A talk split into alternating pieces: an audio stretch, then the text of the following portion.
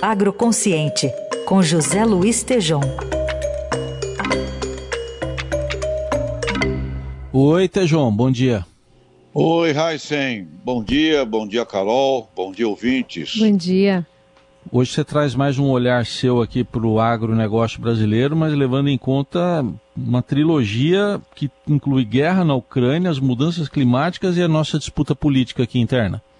Pois é, Heisen. Hoje é dia de Nossa Senhora da Aparecida, né? É um fundamento cristão. E aqui eu queria até iniciar essa conversa com vocês ah, porque a oração mais orada no planeta, no texto dela está lá, né? O pão nosso de cada dia nos dai hoje. E parece que cristianismo é, acima de tudo, amai-vos uns aos outros. Então, Razi, como você coloca, nós uh, mergulhamos numa pandemia com mortes, sofrimentos, desarranjo né, de todos os sistemas produtivos, uh, passamos, já passamos e vamos passar por mudanças climáticas, não esquecendo que aqui o nosso Brasil perdemos nas duas últimas safras o equivalente a 40 bilhões de toneladas de grãos em função do clima. Nesse exato momento, no hemisfério norte, problemas de secas, uh, a, a FAO prevendo uma diminuição da oferta mundial de grãos, uh, atingiremos talvez no máximo 2,8 bilhões de toneladas, um decréscimo de cerca de 20 milhões. O desperdício, se continuando, um terço da comida produzida uh, vai, vai, vai para o lixo. E as metas do milênio, né, que objetivam reduzir em 50% a fome no mundo. Nesses últimos três anos, nós estamos assistindo um crescimento da fome no planeta. E ainda, Heisen, Carol, vem uma guerra, a guerra da Rússia, Ucrânia. Eles são responsáveis por 30% da oferta mundial de milho e de trigo, metade do óleo girassol exportado no mundo e 90% das suas exportações vão para a Ásia e para a África, exatamente países com graves problemas ali eh, de pobreza. Por outro lado, dependemos dos fertilizantes daquela região.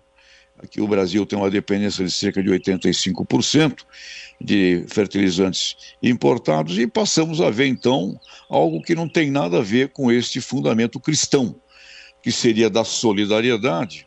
E a gente vê, trazendo aqui para o campo da, do momento eleitoral e político, ao invés de solidariedade, a gente vê é, hostilidades não só no Brasil, mas passamos a ter um planeta com muita hostilidade, né? um recrudescimento gigantesco aí de nós contra outros, não só no Brasil, e no Brasil aí basta parar, basta sairmos da, da propaganda eleitoral que acabamos de ouvir para a gente ver o estado em que nós chegamos de é, ao contrário da solidariedade, da hostilidade. E quando vamos olhar, então, o, o agronegócio, uma coisa importante, não é? Eu, conversando ontem, eu conversei com o Márcio Milan, diretor executivo da ABRA, Associação Brasileira de Supermercados, ele me falou que o consumidor, ele busca hoje as alternativas mais baratas que ele pode encontrar. Então, falávamos da proteína animal como um todo, ovos, aves, é, leite, é, carnes, peixe, etc. Ele me falou: olha, o, o volume no supermercado nos últimos 12 meses não diminuiu, cresceu 3,6, mas numa grande busca por produtos mais baratos. E um dos exemplos foi a carne suína. Cresceu o consumo, porque está mais barata. Porém, quando a gente vai olhar, ah, esse Carol ouvintes, esse aspecto do alimento, para você fazer, produzir animal, ele come, você tem que dar comida para ele. A comida para os animais triplicou de preço nos últimos dois anos. Uma saca de, de, de milho era 30 reais, foi para 100, hoje está em 85. Uma saca de soja era 70 reais, foi para 200, hoje está em 180. Uma triplicação dos preços triplicou o preço porque para fazer planta você tem que dar comida para ela também.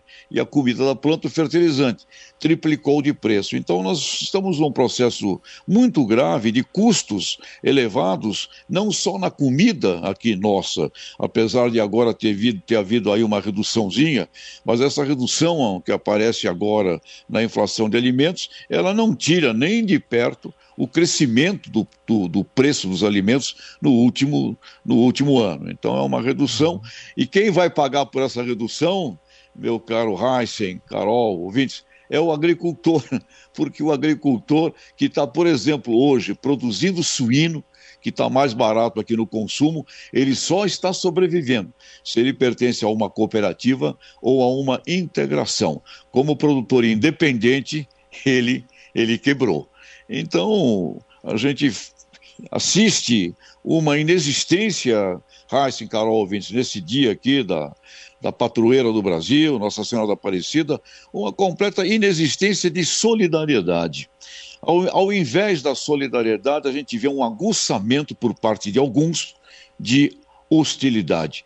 E essa hostilidade no agronegócio, ela é a coisa mais burra que você pode imaginar, porque agronegócio é um complexo que envolve ciência, tecnologia, milhões, na, na, verdade, no mundo, 600 milhões de produtores, no Brasil, 5 milhões e meio, envolve transporte, agroindústria, processamento, inclusive o jovem que está aqui fazendo um delivery é, de, de pizza aqui na cidade de São Paulo.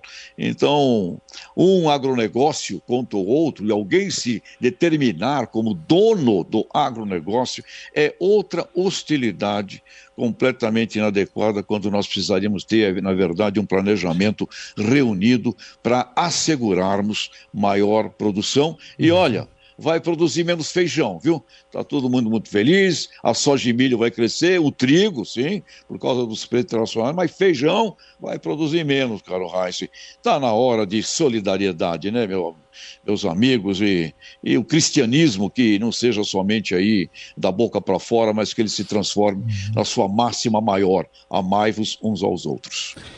Tá aí, importante reflexão mais uma vez do José Luiz Tejon, que volta na sexta com a coluna Agroconsciente. Obrigado, até sexta, Tejon.